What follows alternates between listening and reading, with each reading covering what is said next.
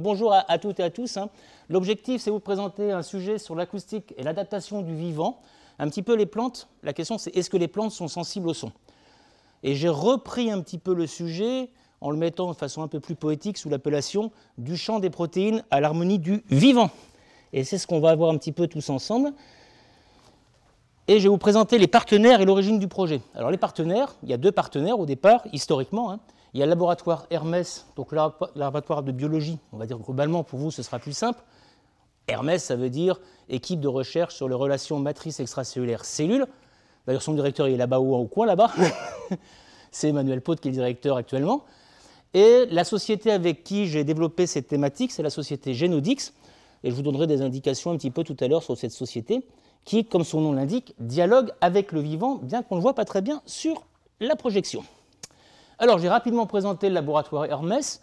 Hermès est un laboratoire qui étudie les interactions, les interrelations ou interactions qui vont s'établir finalement entre ce qu'on appelle les cellules et leurs différents environnements. Et en fait, nous, on va déployer au laboratoire toute une série d'approches pour comprendre comment les cellules interagissent avec leur environnement, que ce soit un environnement naturel, dans un problématique, on va dire, physiopathologique, par exemple, que ce soit un environnement artificiel qu'on va fabriquer, par exemple des biomatériaux sur lesquels on veut déposer des cellules et on veut essayer de comprendre comment ces cellules comprennent le matériau et comment elles vont évoluer, ce soit dans des problématiques d'environnement, de patrimoine, comment finalement des bactéries colonisent différents systèmes, comment même des bactéries vont nous coloniser nous en tant qu'individus. Et puis moi je développe une partie un petit peu euh, avec des gens qui ne sont pas très loin d'ici, hein, qui est le pôle judiciaire de la gendarmerie nationale, sur ce qu'on appelle finalement la recherche en biologie criminelle de la trace la trace, l'empreinte, quelque part, de l'individu à travers la trace de la cellule. Et donc on investigue effectivement dans la même idée la cellule dans un environnement, sauf que l'environnement là sera plutôt une scène de crime. Donc ce laboratoire étudie ces facettes-là avec des approches qui sont des approches extrêmement conventionnelles de la biologie, hein, qui vont alterner de la biochimie, de la biologie moléculaire, de la biologie cellulaire, et les outils qu'on a à notre disposition. On fait partie d'une fédération la fédération IMAT, la fédération des matériaux. On a accès à une plateforme, nous on est localisé sur le site de Neuville, et on a une plateforme avec des techniques et des approches de microscopie qui nous permettent d'aller relativement loin dans nos investigations. Le deuxième partenaire, c'est la société Genodix. Je ne sais pas si vous voyez, vous, parce que c'est leur logo. Alors, leur logo, finalement, il passe bien sur leur site internet, il passe encore à mon écran, mais en projection, il passe pas bien. Genodix avec en dessous marqué dialoguer avec le vivant. On ne le voit pas, mais ça existe. C'est une société qui existe depuis 2008 et Genodix finalement développe et utilise l'application d'un procédé un peu particulier qui s'appelle le procédé génodique, qui a été découvert et breveté par Joël Steinheimer dans les années 1970-1993. Le brevet date de 1993. Hein. Et dont le but finalement, comme il le propose, de prévenir, de traiter des maladies et d'aider à la croissance des végétaux, notamment dans les conditions de stress environnementaux, dans les conditions de problématiques pathologiques. Ils ont une grosse actuellement activité sur une maladie de la vigne qui s'appelle l'esca de la vigne. Et en phytopathologie, on sait très bien que pour l'esca, c'est un cas particulier, on n'a pas de solution miracle. Donc euh, quand vos vignes sont atteintes de l'esca, on préconise en général de les couper de les brûler. Il n'y a pas vraiment de traitement. Et puis, euh, depuis 2019, Genodix s'est vraiment développé, et actuellement ils en sont même un peu plus, ils en sont à 2800 hectares de mémoire, d'après ce que j'avais compris, 2800 hectares d'agriculteurs et de maraîchers et de viticulteurs qui travaillent avec eux en utilisant ce procédé pour effectivement protéger leurs végétaux. Là, vous avez un exemple d'utilisation de ce procédé, hein. vous avez effectivement des arbres fruitiers et puis vous avez le diffuseur de la séquence acoustique. Alors si maintenant on s'intéresse à l'historique du projet, qu'est-ce qui fait que ces deux acteurs finalement se sont réunis pour commencer à aborder cette thématique? Eh bien notre première rencontre, elle est un petit peu fortuite, mais c'est souvent le cas en fait dans les disciplines scientifiques. La rencontre, elle part de la paillasse. Elle part de la pratique, et c'est dans le cadre d'un stage d'un étudiant de licence qui était chez nous, qui est parti faire son stage chez Genodix, qui est un étudiant qui était musicien, et qui en fait a, souhaité faire son stage de troisième année dans cette entreprise et qui m'a mis en contact en tant que tuteur de stage avec cette entreprise. Et puis j'ai trouvé ça assez original leur idée et on a commencé à proposer des projets de recherche dans des appels à projets de type Agence nationale de la recherche en 2016, tenter une bourse thèse en 2016 et redéposer l'an dernier un projet à l'Agence nationale de recherche. Alors, Évidemment, la suite n'est pas glorieuse, puisqu'on a déposé nos projets, mais on n'a pas été élu. On n'a pas gagné. Je rappelle que quand même le taux de réussite au projet ANR est de l'ordre de 10%, tout champ disciplinaire confondu, ce qui veut dire que la compétition est rude. Cette année, ça marche un peu mieux, on est autour de 20%, mais la compétition est rude, donc c'est aussi normal, je reconnais, que 100, projets présentés, il n'y en a que 10 qui passent. Mais le nôtre, en fait, la grosse critique de nos reviewers, c'est qu'on n'avait pas la preuve de concept. La société Genodix a des preuves plein champ, entre guillemets. Elle a son savoir-faire. Et en tant que, je vous dirai pourquoi après, moi en tant qu'agriculteur, je n'irai pas mettre de l'argent dans un procédé qui ne me donnerait pas satisfaction. Donc Genodix, effectivement, a un savoir-faire, a des résultats, mais qui ne sont pas des preuves de concept scientifique. Donc, effectivement, les reviewers nous disent, les experts nous disent, comment voulez-vous proposer un projet scientifique si vous n'avez pas les preuve de concept? Donc l'idée ensuite était de mettre en place cette preuve de concept, et on l'a publié en, en 2020 dans un journal de publication où on s'est intéressé à étudier effectivement l'impact de cette stratégie, on va dire des ondes acoustiques, sur la stimulation de la synthèse d'une protéine, on verra ce que c'est après, qui s'appelle la déhydrine, qui est une protéine d'adaptation des végétaux au stress salin et au stress hydrique. vous allez me dire, on est parti d'un truc un peu bizarre. Pourquoi ça? C'est-à-dire pourquoi est-ce qu'ils n'ont pas fait autre chose? Parce que le laboratoire au départ ne travaille pas là-dessus. Et puis à partir de là, eh bien effectivement, comme on a eu cette preuve de concept, on développe actuellement et on a développé quasiment en parallèle des projets qui ont été soutenus localement par Siwa Initiative, on par l'université, et puis on en dépose un, là actuellement, on vient juste de terminer le dossier ce soir, dans le cadre de France Relance, avec la société Geonodix, pour recruter des chercheurs pour aller encore plus loin. Alors je vais, donc continuer, donc on va s'intéresser à l'impact du son sur le développement des végétaux. En, biologie et dans les, sciences expérimentales, hein, on a coutume d'aller sur des sites internet qui nous permettent d'avoir la bibliographie. Et par exemple, on a un gros site, une base de données qui s'appelle PubMed, sur lequel on va régulièrement pour aller chercher des articles scientifiques. Et on va poser une requête sur cette base de données. Et la requête que j'ai posée en juillet et hier aussi, c'était la même, c'était à la fois plante et son.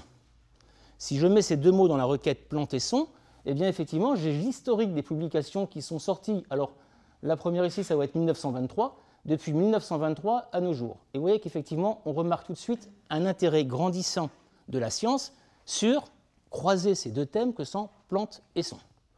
Actuellement, au mois de juillet, il y avait, pardon, au mois de juillet, il y avait 2903 publications et hier, il y en avait 3015. C'est-à-dire qu'entre juillet et hier, on est passé de 2900 à plus de 3000. Ça montre l'intérêt finalement de la communauté scientifique à travers ce diagramme la communauté scientifique prend vraiment conscience de cet intérêt, en gros à partir des années 1990, 2000, 2010. Et avec une montée en puissance, peut-être effectivement en 2021, on voit que ça sagne un peu. En recherche, quand on s'intéresse à la problématique son et plantes, il y a deux aspects qui sont abordés. Alors je vous ai mis ici la bibliographie de Général, hein. j'en ai mis aussi dans le petit document que vous avez reçu, des choses que vous pouvez aller voir. Vous avez remarqué que le problème, c'est il faut comprendre l'anglais, parce que la publication scientifique internationale est en anglais. Donc deux aspects sont abordés en recherche. La sensibilité aux fréquences. Est-ce que les végétaux sont sensibles aux fréquences ou est-ce que les végétaux sont sensibles à ce qu'on appelle, nous, la musique? Alors c'est vrai, je l'ai mis entre guillemets la musique, parce qu'on verra que ce n'est pas nécessairement comme la musique comme nous on la conçoit. Et on voit effectivement qu'il y a un nombre relativement important de publications sur les deux aspects. Si on va un peu plus loin, que ce soit la sensibilité aux fréquences ou à la musique, les auteurs en général s'accordent pour dire que la perception des sons par les organismes vivants est abordée par ce qu'on appelle une approche de mécano-perception. Il y a un côté un petit peu mécanique, en gros, comment le végétal va percevoir finalement cette fréquence, ces ondes acoustiques. Et les axes en recherche qui sont proposés sur ce qu'on appelle la musicalité dans les éléments du vivant concernent la génétique et l'expression des gènes, le comportement cellulaire et ce qu'on appelle la signalisation cellulaire, la biochimie protéique et la synthèse et métabolisme, les fonctions biologiques, l'écologie microbienne. Eh bien, nous, on va se positionner sur cet axe-là. La biochimie protéique, synthèse et métabolisme par l'expression et le contrôle des gènes. Alors, l'engouement sur l'axe végétal, à quoi il est dû? Il est dû à partir des années 2000-2010 à, un réel questionnement des scientifiques, mais aussi du grand public sur est-ce que finalement les végétaux comprennent ou sont intelligents? Et ça, on a plusieurs auteurs qui commencent à mettre en, position dès 2000 la neurobiologie végétale, que ce soit Anthony Trawavas sur l'intelligence des plantes, Stefano Mancuso sur leur capacité des végétaux à utiliser cette intelligence pour finalement jouer entre elles, ou ce que dit Mark Williams Debono dans l'ouvrage qui est ici, c'est qu'il y a une continuité entre notre intelligence et celle des plantes. On a une vision un petit peu anthropomorphique du végétal et on considère qu'il a aussi la même intelligence que nous, avec une petite différence, c'est que nous, effectivement, on a un cerveau central, le végétal s'est affranchi de cette problématique et semblerait avoir un cerveau cellulaire, puisque chaque cellule végétale peut reconstituer un organisme entier. On dit que ces cellules sont totipotentes. Et la grande question qu'on se pose, c'est est-ce que les végétaux comprennent quelque chose? Au sens où nous, quand on parle, on comprend. Communiquent-ils? Et surtout utilise-t-il les sons et les vibrations dans ses voies de communication? Voix effectivement particulière. Francis Allais, dans ses ouvrages, dit que les plantes sont intelligentes, mais c'est les sous-estimer. Parce que, toujours pareil, hein, on imagine une intelligence par rapport à notre propre intelligence. La vie des arbres est devenue une question politique, ce que cite Emmanuel Cossia, et c'est surtout ces auteurs-là, François Bouteau à Diderot, Bruno Mouliat et Catherine Laine à Clermont-Ferrand, qui parle vraiment de neurobiologie des végétaux, considérés comme des êtres hypersensibles et qui sont capables d'émettre des signaux, des signaux électriques qui se propagent à longue distance et qui ont été identifiés chez pas mal de végétaux, en réponse finalement à des dissymétries de leur environnement. Et la question qu'on va donc adresser, c'est est-ce que l'environnement, c'est-à-dire ce qu'on appelle les paramètres abiotiques non vivants, hein, c'est-à-dire les paramètres de l'environnement de type climatologique, vont affecter le développement des végétaux? On le sait, beaucoup d'études se font sur l'effet de la chaleur. Vous entendez parler du rapport du GIEC, de climatologie. On sait très bien, typiquement, que le réchauffement, les variations de température affectent le comportement des végétaux. La question qu'on va se poser aujourd'hui, c'est est-ce que le paramètre son affecte le comportement des végétaux, mais à travers les végétaux affecte le comportement du vivant, à travers son unité de base élémentaire qui est la cellule. Donc on va aller vers là. Si on s'intéresse à ce deuxième aspect, la cellule, et qu'on va aller de la cellule, exemple cellule humaine, jusqu'à l'organisme, exemple une plante, si je fais la même requête sur ma base de données PubMed en croisant les mots cette fois-ci son et cellule, évidemment j'ai beaucoup plus de publications et on voit que ça commence un peu plus tôt que tout à l'heure ce qu'on a vu son et plante. Effectivement, on a toutes les problématiques de santé humaine et on sait très bien que l'acoustique en santé humaine est classiquement étudié. Ça commence notablement à partir des années 1960-80 avec une montée en puissance, toujours pareil, un petit peu comme ce qu'on voit actuellement pour les végétaux, un intérêt un petit peu plus fort sur ces périodes relativement récentes. Le nombre de publications est beaucoup plus important. En juillet 2021, vous aviez 16 022 publications, et vous voyez qu'en novembre 2021, on est passé à pratiquement 400 publications supplémentaires sur ce sujet, du son et de la cellule. Alors comment est-ce qu'on va l'aborder? Eh On va l'aborder de deux façons. Le comportement de la cellule, par exemple ici des cellules humaines, par rapport à des variations, on va dire abiotiques, et le comportement du végétal par rapport à des variations de son environnement. Par exemple, on étudie dans pas mal de laboratoires, un peu comme le nôtre, hein, un petit peu partout en France et dans le monde, comment les cellules conçoivent leur environnement. Elles peuvent le concevoir à travers des signaux biochimiques, des molécules, des principes actifs, chimiques qui vont modifier le comportement de la cellule. Elles peuvent le concevoir à partir de signaux biophysiques, des caractéristiques de surface des matériaux, par exemple. Un matériau qui est plus rugueux, un matériau qui est plus ce qu'on appelle hydrophobe, qui retient moins l'eau, eh bien la cellule va l'apercevoir, va le concevoir, elle va dire oula, ça j'aime, ça j'aime pas. On peut le concevoir aussi par rapport à la topographie de la surface, tenant compte effectivement de la rugosité, mais aussi éventuellement de traces qui sont faites sur la surface des collines, des vagues, etc. Et la cellule va dire ben, Moi, je me préfère être dans un petit coin caché, dans un petit vallon. Ou une autre qui va dire ah ben, Moi, je préfère être sur une crête. Donc, ça veut dire que les cellules sont douées d'une capacité à percevoir dans leur environnement immédiat des variations des paramètres non vivants. Je me focalise uniquement sur les paramètres non vivants. Je vous fais grâce que la cellule, quand elle rencontre une autre cellule, elle perçoit si c'est effectivement ami ou ennemi, si c'est une bactérie, si c'est une cellule qui lui est proche ou pas. Les végétaux sont la même chose. Ici, vous avez l'exemple. Hein. c'est un petit peu la, plante fétiche des, végétalistes, l'Arabidopsis thaliana, l'arabette des prés, hein, c'est une plante que vous trouvez sur les trottoirs en, bordure de Sergi, hein, c'est une plante extrêmement commune, considérée souvent comme une mauvaise herbe, sur laquelle on étudie différents paramètres de l'environnement, que ce soit de la gravité, la pollution du sol, mais aussi des paramètres du vivant comme les pathogènes et les micro-organismes. Et donc à chaque fois, on va essayer de comprendre comment le vivant répond à ces paramètres, et en particulier pour nous, est-ce que les signaux acoustiques impactent le comportement des cellules? Et dans cet exposé, est-ce que les signaux acoustiques impactent le comportement du végétal? Pour reprendre un petit peu le schéma précédent, je vous ai représenté une plante et je vous ai dit que finalement, lorsque vous avez une variation ou une dissymétrie environnementale, quelque chose comme des fortes températures, de la sécheresse, une inondation, un excès de sel, pensez à la tempête Cynthia en Vendée, inondation plus sel, les champs de blé, quand ils ont été recouverts, ils n'ont pas apprécié la plaisanterie. Eh bien, le végétal va réagir. Il va enregistrer l'origine de la perturbation et au niveau cellulaire, il va mettre en place ce qu'on appelle une voie de transduction du signal qui va permettre de prendre en compte le signal, l'interpréter et aller chercher dans l'intelligence végétale, qui est la même que nous, hein, c'est l'intelligence cellulaire, est-ce que dans ma panoplie que j'ai ici, qu'on appelle l'ADN, j'ai un équipement qui permet de m'adapter. Si je l'ai, je m'en sers, je l'utilise, et je vais donc répondre à l'attaque liée à une dissymétrie de l'environnement.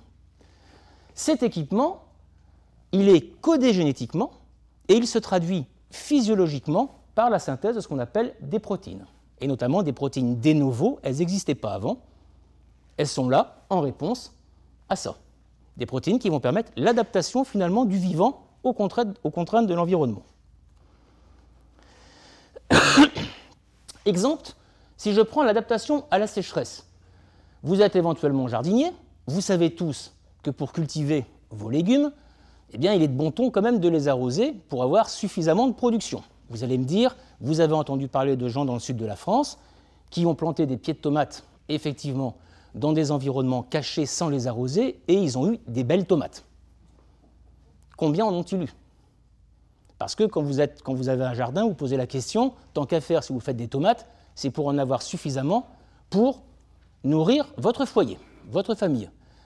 Donc effectivement, les végétaux sont quand même extrêmement tributaires de l'eau, et typiquement les tomates, les solanacées en général, les haricots, c'est pareil, sont très demandeurs en eau, alors que la luzerne, par exemple, en demandera moins. Si vous n'avez pas cette eau, si les végétaux sont placés en, en condition de stress hydrique ou même le sel, qui provoque la même chose finalement que la chaleur, eh bien, ils vont rentrer en fanaison. Fanaison, ça veut dire que progressivement, ils ne vont pas se développer, ils vont mourir, et bref, vous n'aurez pas de production. On connaît des mécanismes d'adaptation des végétaux à cette fanaison et à cette contrainte de la présence ou de l'absence d'eau qui se traduit par la présence d'une famille de protéines, ces fameuses protéines dont on a parlé tout à l'heure, qui s'appellent les déhydrines. Et les déhydrines, c'est une famille de protéines qui permettent aux végétaux de s'adapter au stress lié à une déshydratation. Donc finalement, le végétal qui a la capacité de mobiliser dans sa panoplie ADN le gène qui code pour ces déhydrines peut se sortir de la mauvaise situation. Donc nous, on va travailler là-dessus. On va travailler dans une publication sur étudier ces protéines particulières que sont les déhydrines et voir si, en réponse à une séquence acoustique, le végétal peut fabriquer plus de déhydrines pour mieux s'adapter à la sécheresse. Donc, les déhydrines, ce sont ces protéines. La question que je pose à la fin, une protéine, c'est quoi? Si vous voulez savoir ce que c'est qu'une protéine, parce que c'est vrai que la protéine, quand on pose la question aux étudiants, autant les sucres, c'est facile, autant les graisses, les lipides, c'est facile, autant les protéines, c'est abstrait. Posez-vous la question, pour vous, une protéine, vous l'imaginez comment? Ça n'a pas le goût du sucré, donc on ne pense pas à un sucre. C'est pas gras comme de lipides, on ne pense pas à du gras. Mais c'est constitutif de ce que nous sommes. Une protéine, ça a un historique lié à une double étymologie. Et j'aime bien cette étymologie-là parce que la protéine, dans l'idée que protéus, ça viendrait de Proté, avec le fameux mythe de Proté. Donc Proté, alors c'est Poséidon, c'est le fils de Poséidon et de Neptune, et vous savez qu'il est extrêmement timide, mais il a un don. Alors il a un don bizarre, il peut prévoir l'avenir, connaître le présent et connaître le passé. Vous allez me dire connaître le passé, connaître le présent, tout le monde peut le faire. Pour le propre sien, connaître le passé d'un autre, c'est quand même plus compliqué. Mais lui peut prévoir l'avenir. il était souvent apostrophé par des passants dans la mythologie, hein, qui lui demandent Est-ce que tu peux me prédire l'avenir? Il ne supporte pas qu'on lui fasse cette demande. Et pour faire chasser, chasser les gens qui lui font cette demande, il se transforme. Il se transforme en dragon. Et on va voir que cette notion de se transformer alors qu'il est le même individu, c'est-à-dire que vous, monsieur, vous transformez subitement en dragon, pourtant vous êtes le même individu, ça va donner naissance à ce qu'on appelle la notion de protéine et ce qu'on appelle la notion de protéiforme. La deuxième origine du mot protéine, ce sont des macromolécules qui ont été découvertes en 1835 et qui ont le premier rôle d'importance dans le vivant, d'où ce mot pro, premier, par rapport à l'eau. Je préfère fortement cette vision-là. Quoi qu'il en soit, les protéines sont les constituants primordiaux du vivant, et par essence, on va voir que ces protéines sont comme Monsieur Proté, elles sont protéiformes. C'est-à-dire qu'elles changent de conformation, elles changent d'aspect en fonction des paramètres de l'environnement. Un petit peu comme M. Proté change d'une personne normale à un monstre, à un dragon, en fonction de l'individu et de l'environnement.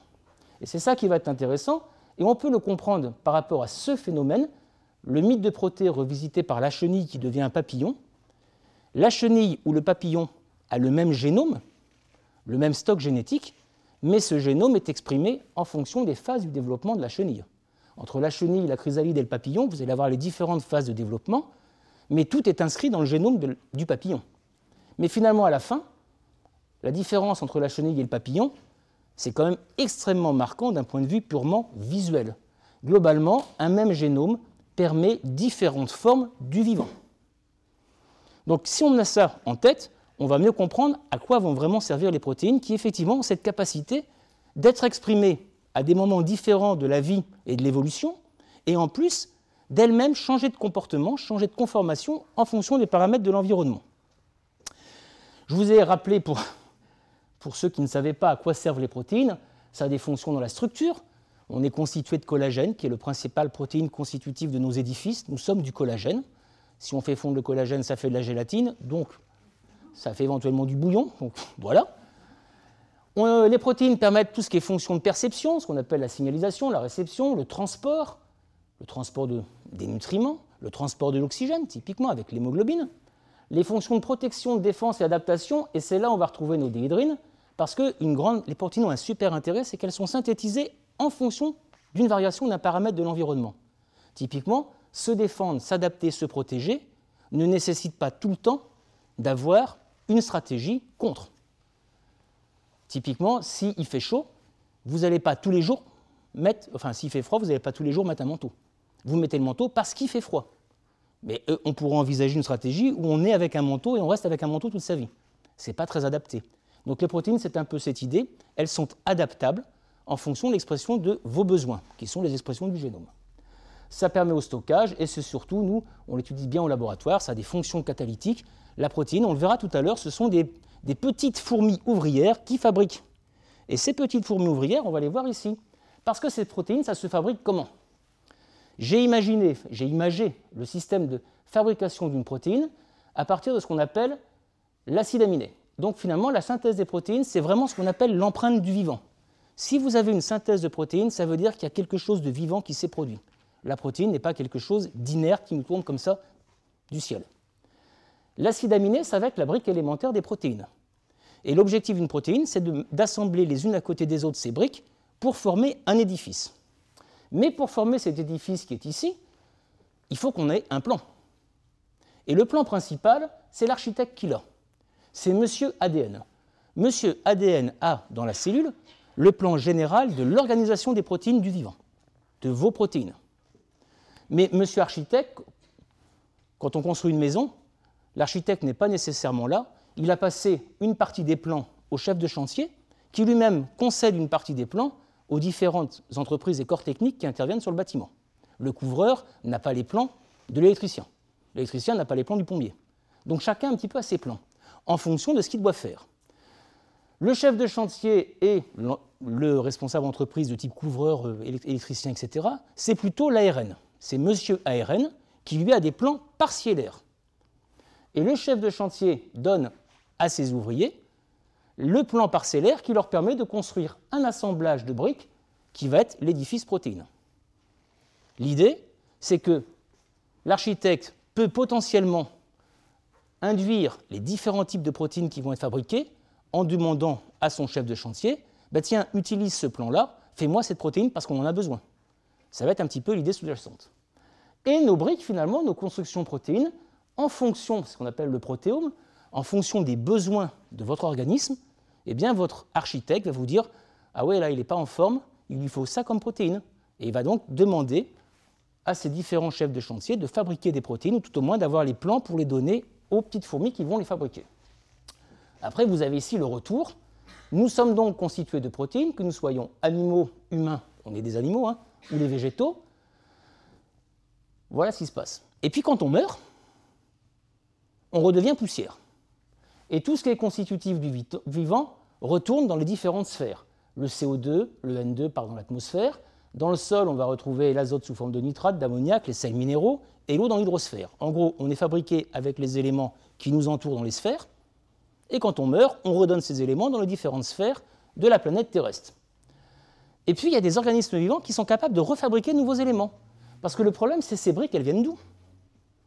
Eh bien, ces briques, elles sont fabriquées par les végétaux, grâce à l'énergie solaire, et par des bactéries qu'on appelle des cyanobactéries, qui sont capables de remobiliser ces différents éléments minéraux, de les réassocier entre eux, pour refabriquer de nouvelles protéines.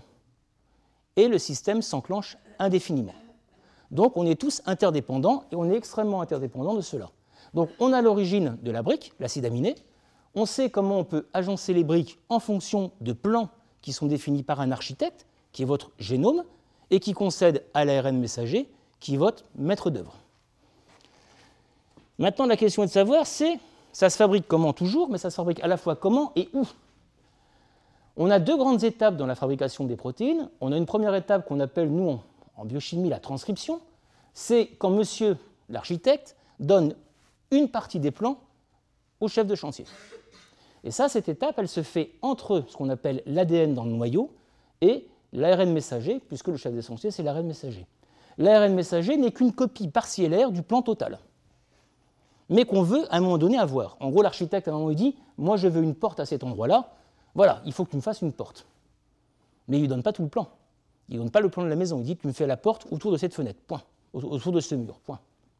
Et puis la deuxième étape, c'est ce qu'on appelle la traduction. C'est finalement j'ai bien le plan, j'ai comment fabriquer, mais maintenant il faut que je fabrique. Il faut que je fabrique l'objet. La fabrication de l'objet se fait dans ce qu'on appelle le cytoplasme de la cellule et va permettre effectivement à des petits ouvriers qui sont ici, hein, ces petits ouvriers, d'associer ces briques pour former ce qu'on appelle ici la chaîne d'acides aminés. Donc les petites boules qui sont toutes les couleurs ici, ce sont les acides aminés qu'on va associer les uns après les autres pour former cette chaîne. Maintenant, comment ça fonctionne cette histoire? Eh bien, ça fonctionne par exemple à partir de ça. C'est-à-dire qu'une fois que vous associez ces petites boules que sont les acides aminés, eh bien en fait chacune de ces petites boules correspond à un type de molécule chimique.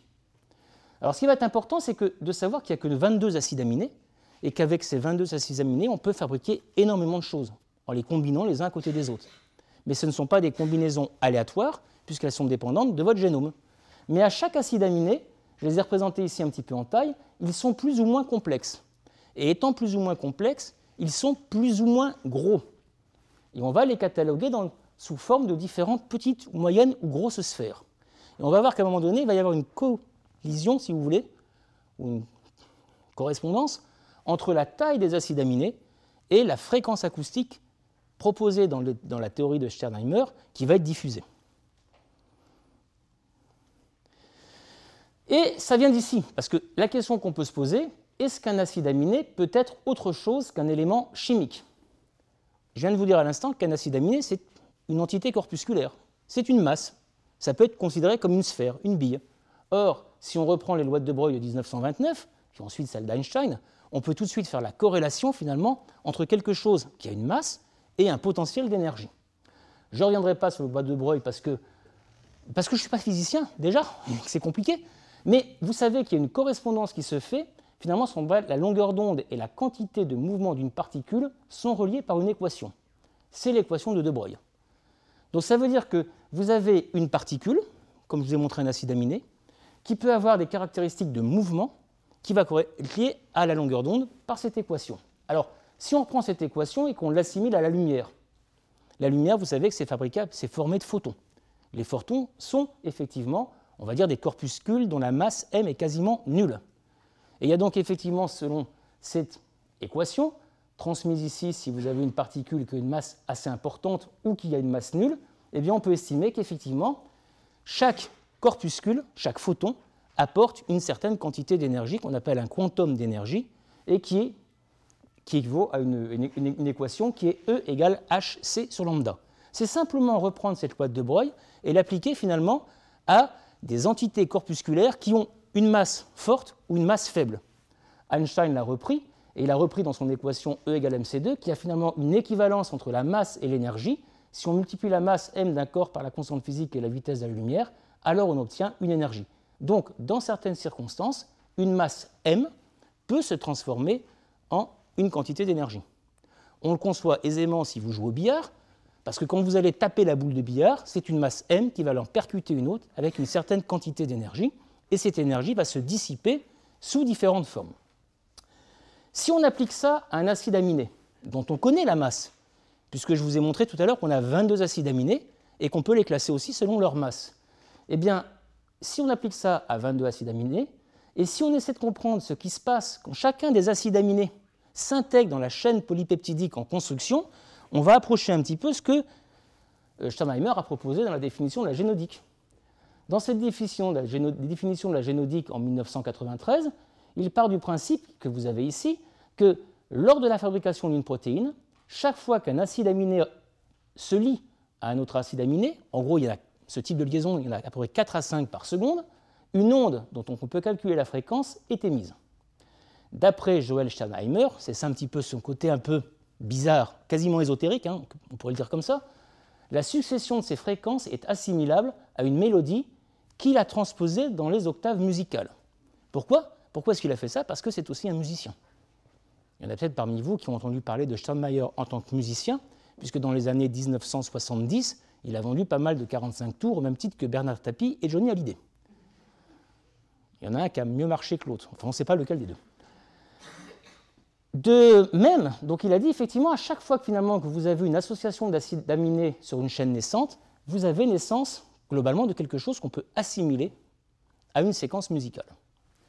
En retour, il s'est posé la question, mais finalement, est-ce qu'on peut faire ce qu'on appelle une régulation épigénétique de la biosynthèse des protéines, parce qu'il appelle résonance d'échelle, à partir d'une séquence en acide aminé qu'on a déjà transformée en musique? Et finalement, imposer, ben, ce n'est pas un miracle, ce n'est pas imposer quelque chose de se créer de façon nouvelle, c'est le processus est déjà engagé, mais je vais quelque part, par la diffusion de cette séquence acoustique, préorienter ici la suite logique d'enchaînement des acides aminés. Parce que finalement, si on regarde bien, le vivant se bâtit comme tout le reste par rapport à des statistiques. Et statistiquement, pour qu'un acide aminé vienne se greffer à un autre, c'est relativement aléatoire. Il faut donc qu'il y ait une matrice qui est l'ARN messager, mais malgré tout, l'ARN de transfert, la, petite, fourmi qui porte l'acide aminé pour aller le mettre au bout là-bas, est-ce qu'elle sait que c'est à son tour d'arriver? Et donc, quelque part, cette diffusion acoustique va permettre quelque part de préorienter les acides aminés avec leurs petites fourmis qui les transportent pour dire bah, c'est à ton tour de venir. Mettez-vous dans le bon sens. Si vous êtes dans le bon ordre, c'est logique que ça ira plus vite. Imaginez, vous construisez une pyramide avec euh, plein de petites fourmis qui transportent des pierres. Si toutes les pierres sont déjà précalibrées et elles vont arriver progressivement dans le bon sens, la pyramide va se construire plus vite. Si maintenant les fourmis arrivent avec des pierres, c'est celles qui ont les, pierres du haut de la pyramide sont les premières, celles qui ont les pierres du bas de la pyramide sont derrière. Il va falloir demander à celles qui sont derrière de passer devant, on va perdre du temps. Ben, l'idée est un peu là. Est-ce qu'on peut accélérer la synthèse des protéines ou est-ce qu'on peut la ralentir? Mais en aucun cas, on ne, peut, créer quelque chose qui n'existe pas dans le génome. En aucun cas, ces séquences musicales peuvent permettre de créer une protéine qui n'est pas codée dans votre propre génome, parce qu'il faut le livre, il faut le plan. Alors, comment ça a marché? On va donc, nous, reprendre ces approches avec une vision beaucoup plus simple, parce que, d'abord parce que je suis un biologiste et pas un physicien, donc on va essayer de le faire de façon beaucoup plus simple. Et comment ça s'est mis en place, ça? Pourquoi est-ce qu'on a travaillé sur ces modèles-là, un végétal, le petit pois? Pourquoi sur l'adéhydrine? Eh Quand j'ai rencontré euh, l'équipe de Genodix, on avait un programme de recherche au laboratoire, qui est un programme de l'Agence nationale de recherche, où on recherchait l'équivalent d'un homologue d'une protéine humaine du plasma sanguin qui s'appelle la fibronectine chez le petit pois. Et on avait identifié qu'effectivement, les végétaux ont aussi un homologue d'une protéine de notre sang, pratiquement la même, on va dire plus simplement, quelques différences quand même, et qui leur sert finalement à la même chose que nous, c'est-à-dire à faire de l'adhérence cellulaire.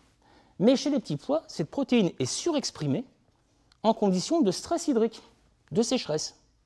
Donc nous, au laboratoire, qu'est-ce qu'on faisait pour avoir plus de matériel? On plante des petits pois, on les met en conditions de stress hydrique et on a plus de nos protéines.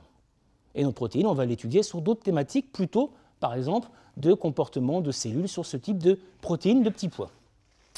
Donc quand je rencontre les gens de eux, ils travaillent à l'époque sur la tolérance des tomates à la sécheresse. Donc voilà, le point est là. On avait donc au laboratoire un truc pas cher, le petit pois. Oh bah, je vous promets que semer des petits pois et les mettre en conditions de stress hydrique, c'est pas ça qui va ruiner la science. Mais on a effectivement une base de travail qui nous permet effectivement de voir avec eux, et surtout ça, le troisième moteur de la recherche, il est là, c'est l'étude bibliographique, c'est de savoir ce que les autres ont fait, et par rapport à ce que les autres ont fait, est-ce qu'on peut mettre en place une stratégie qui permet de vérifier si effectivement le son, et pas n'importe quel son, parce que je vous ai dit effectivement que dans cette stratégie, ce n'est pas n'importe quelle musique, ce n'est pas n'importe quel son, peut moduler le comportement des petits pois que nous on fait pousser par rapport à la sécheresse. Techniquement, comment ça se passe? Eh bien, techniquement, c'est là où ça ne va pas marcher parce que normalement, là, il y a la musique qui est là. Bon, on va voir ça, on, va tester, hein, on va bien voir ce que ça va donner. Hein. Techniquement, comment ça se passe? Eh bien, on, plante nos petits pois, à raison en gros d'une trentaine par bague, dans un substrat qui s'appelle de la vermiculite. Au départ, on hydrate la vermiculite et puis on la met dans des boîtes qui sont isolées. Et puis on met un diffuseur de son dans ces boîtes et on a deux salles où chacune a une boîte, chacun a un diffuseur de son. Et dans une salle, on va faire le contrôle, dans l'autre salle, on va faire un son dit de stimulation et un son dit d'inhibition. Ce qu'on va leur faire, entre guillemets, écouter, on va dire je dis écouter, mais le petit pois n'écoute pas. Ça serait que le petit pois écoute. On va leur faire en tout cas diffuser par les diffuseurs qui sont ici ces deux types de séquences. Une séquence contrôle, une séquence stimulation et une séquence inhibition. La séquence stimulation a pour objet de produire la séquence acoustique qui correspond finalement à l'enchaînement des acides aminés dans le bon sens de la protéine, dans le sens normal. Avec l'idée, c'est d'aller plus vite. La séquence inhibition, c'est entre guillemets de faire écouter au petit pois la musique à l'envers. Et donc de, que les fourmis, qui sont les fourmis de la base, repartent derrière. Et donc pour le coup, c'est le foutoir et ça ne va pas assez vite. Et donc là, on va normalement ralentir la synthèse. Donc on a une séquence qui va stimuler la synthèse et une séquence qui va ralentir la synthèse. Partant de cette théorie, on va donc voir sur nos petits pois, est-ce que ça a un impact? Euh, Ce n'est pas, pas, euh, pas, le philharmonique de, de de Munich. Hein. Euh, c'est pas Karajan, ça n'a rien à voir. Hein. C'est assez bling, bling, bling, bling, bling. Vous voyez, c'est pas, faut pas s'attendre à un truc génial non plus. Dommage que ça passe pas. Donc, pour chacune des séquences, on a la séquence musicale. Et on va faire donc euh, étudier le comportement de nos végétaux par rapport à ces séquences. Qu'est-ce qui va se passer? Nous, on s'est dit, déjà, est-ce qu'on peut voir une différence sur l'aspect de la plante indépendamment de la synthèse des protéines, mais simplement à lui faire, entre guillemets, diffuser une séquence dite de stimulation qui donc préadapte la plante à la sécheresse et une séquence d'inhibition qui l'empêche d'être adaptée. Et on va étudier le comportement de la plante. Sous-entendu, on se doute bien que si les petits pois sont placés en condition de stress hydrique et qu'on va les stimuler pour résister au stress, ils vont pousser normalement, puisqu'ils ont mis en place une voie d'adaptation au stress. Bien entendu, si on les place en condition de stress hydrique et qu'en plus on les empêche de s'adapter en bloquant la synthèse ou en ralentissant la synthèse de la protéine qui leur permet de résister, ça marchera moins bien. Pour ce faire, on va utiliser un truc extrêmement simple. On va prendre nos petits pois et on va les mesurer en taille et en poids. Si vous, faites, si vous plantez des petits pois, vous vous dites bien que ceux qui poussent normalement sont plus grands et plus lourds. Parce qu'ils ont de l'eau, ils grandissent, ils ont un métabolisme actif et ils ne sont pas gênés par le problème de déshydratation. Et ceux qui sont extrêmement stressés et qui n'arrivent pas à contrer ce stress grâce à leur protéine d'adaptation, ils vont être moins lourds. Et donc on a analysé deux populations, les lots stimulés, donc on avait 656 petits pois, ça a été fait sur plusieurs manips, hein, on est sur 20 expériences différentes, parce qu'en gros on a 30 petits pois par expérience. On ne tombe pas exactement 30 fois 20, parce que dans un lot, des fois, vous avez des petits pois, c'est comme vous, quand vous faites vos barquettes de, germination, vous avez un pourcentage de germination qui est dépendant d'un autre paramètre, la période de l'année. Quand vous semez des petits pois au mois de décembre, ce n'est pas la période normale, ou au mois de novembre. Et le taux de germination est plutôt proche de 90%. Quand vous les semez au mois de mars, vous êtes pratiquement à 100%. Donc ça veut dire qu'il y a un petit déphasage déjà. Et puis, ben, selon les lots, vous avez un accident, il y a un petit pois qui a pourri. Il n'a pas bien germé. Malgré tout, on a aussi comparé ça par rapport au lot inhibé, on avait 674, et on a fait les analyses statistiques, on a regardé nos populations. Et on peut finalement comparer les deux lots, donc vous avez ici les lots des petits pois qui ont poussé grâce à la, en présence, tout moins parce que ce n'est pas grâce, en présence d'une séquence acoustique inhibitrice, que vous avez entendue, mais pas vraiment entendue, mais elle y était là pourtant. Et puis vous avez en vert la répartition des poids, alors poids POIDS, le poids, des petits pois qui ont poussé en présence de la fréquence acoustique, donc de la séquence musicale dite stimulatrice. Ben, si on regarde, effectivement, on a une différence. On a une différence de comportement et on a une différence ici d'un point de vue statistique, c'est-à-dire que dans le lot stimulé, vous avez un poids moyen de 0,62 g et dans le lot inhibé, vous avez un poids moyen de 0,48 g. Donc il y a une valeur différente. Ça veut dire que quelque part, rien que ce phénomène de mettre ces deux séquences musicales diffusées, alors l'horaire de diffusion c'était vers 3-4 heures du matin parce qu'on est sûr qu'il n'y a personne au labo, 3-4 heures du matin pendant 5 minutes, c'est extrêmement empirique, c'est par rapport à leurs travaux plein champ. Rien que de faire ça et de le faire à partir de la première fin de la première semaine pendant 8 jours, ça crée cette différence. On s'est dit, maintenant, s'il y a cette différence, est-ce que cette différence, elle correspond vraiment à notre cible, c'est-à-dire la protéine sur laquelle on avait tout misé, celle à partir de laquelle on a fait les séquences musicales. Et cette protéine, ce sont ces fameuses déhydrines. On a l'avantage d'avoir choisi une protéine pour laquelle on a des outils de détection, qui sont des anticorps. On peut donc récupérer nos petits pois. Par exemple, vous avez ici deux types de germination. Hein. On va les broyer et on va déposer ce broyat sur ce qu'on appelle une technique d'électrophorèse qui nous permet de séparer des protéines. Et on regarde le contrôle et le lot stimulé. Et on voit une différence. On voit une différence parce que je vous ai bien dit, attention, les dédrines, les dédrines font partie d'une famille. Ah, c'est ça qui nous avait perturbé au départ, c'est que ce n'est pas une protéine unique. Effectivement, le monde vivant a des stratégies d'adaptation qui ne sont pas sur l'unicité. C'est je mets en place plusieurs stratégies en parallèle. Et dans ces dédrines, vous avez ce qu'on appelle une dédrine de base qui est exprimée dès que le végétal est en condition de stress. Et qui, elle, va être indépendante, finalement, de notre séquence musicale. Parce que notre séquence musicale, elle est dirigée contre celle-là, cette protéine-là, cette bande-là. Donc celle-là, elle, est, là, elle n'est pas affectée par la séquence musicale, quelque part c'est notre témoin d'expérience, il n'y a pas de différence entre ces deux bandes, on le voit ici, alors qu'entre celle-là où il n'y en a pas et là où elle commence à apparaître, il y a une différence. Sous-entendu, c'est avec cette nouvelle protéine qui apparaît, suite à la stimulation, la plante se serait donc mieux développée.